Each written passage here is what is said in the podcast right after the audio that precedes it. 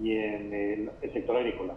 Y en la parte de moda tenemos zapatos. En el tema colegial que somos líderes, en el tema infantil nuestra marca Los Gomosos, eh, en el tema de zapatos casuales que nuestra marca es Croydon y Discovery, y en el tema de zapatos deportivos que nuestra marca es Croydon Evolution.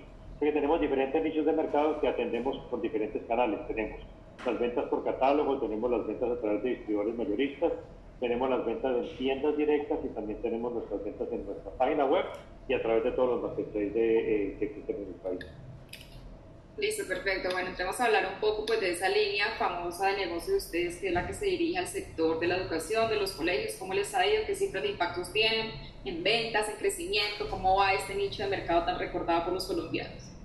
Muy bien.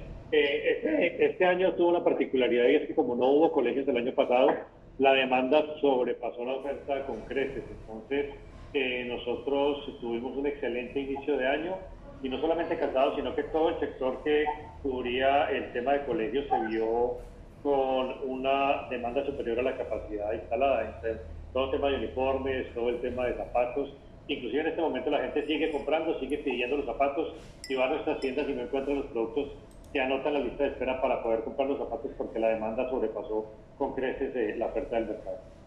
Y en cifras que nos puede dar, señor Restrepo, ¿cuántas unidades de zapatos? De alguna cifra curiosa que podamos saber de esta marca. A ver, como crecimiento este año estamos creciendo por encima del 40% en unidades. Eh, la diferencia entre, entre, el crecimiento en pesos y en unidades es por los incrementos de precio que desafortunadamente, desafortunadamente hemos tenido que hacer por el, incremento en los costos de las materias primas.